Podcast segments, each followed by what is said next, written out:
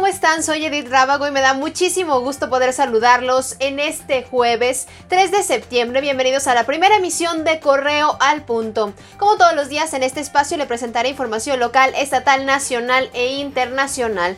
¿Qué ha pasado en las noticias? Aquí se lo presento al punto.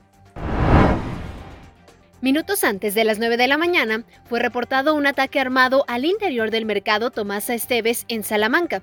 A la zona arribaron elementos de la Policía Municipal y Federal y al entrevistarse con varios testigos, se supo que el ataque dejó tres personas lesionadas, pero dos de ellos fallecieron al recibir atención médica.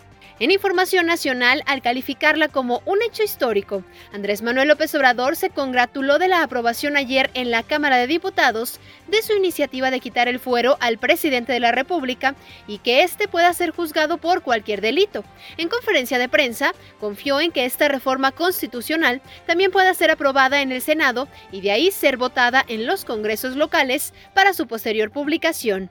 En información internacional, tras tocar tierra como huracán la madrugada del jueves en la costa de Belice, Nana comenzó a perder intensidad y se degradó a tormenta tropical, de acuerdo con el más reciente reporte del Centro Nacional de Huracanes. En la trayectoria pronosticada, Nana continuará avanzando tierra adentro sobre Guatemala y el extremo sureste mexicano este jueves y durante la noche.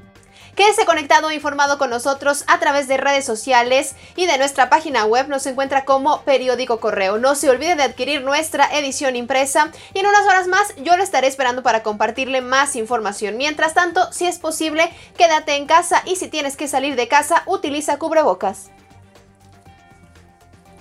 Hoy, en nuestras redes sociales, no te pierdas. Un milagro que aviva la esperanza. Carolina vence al COVID y da a luz a gemelitas. Además, sancionan a funerarias por precios abusivos. Profeco detectó que empezaron a cobrar más para aprovechar la pandemia. Mantente conectado e informado en Correo al Punto.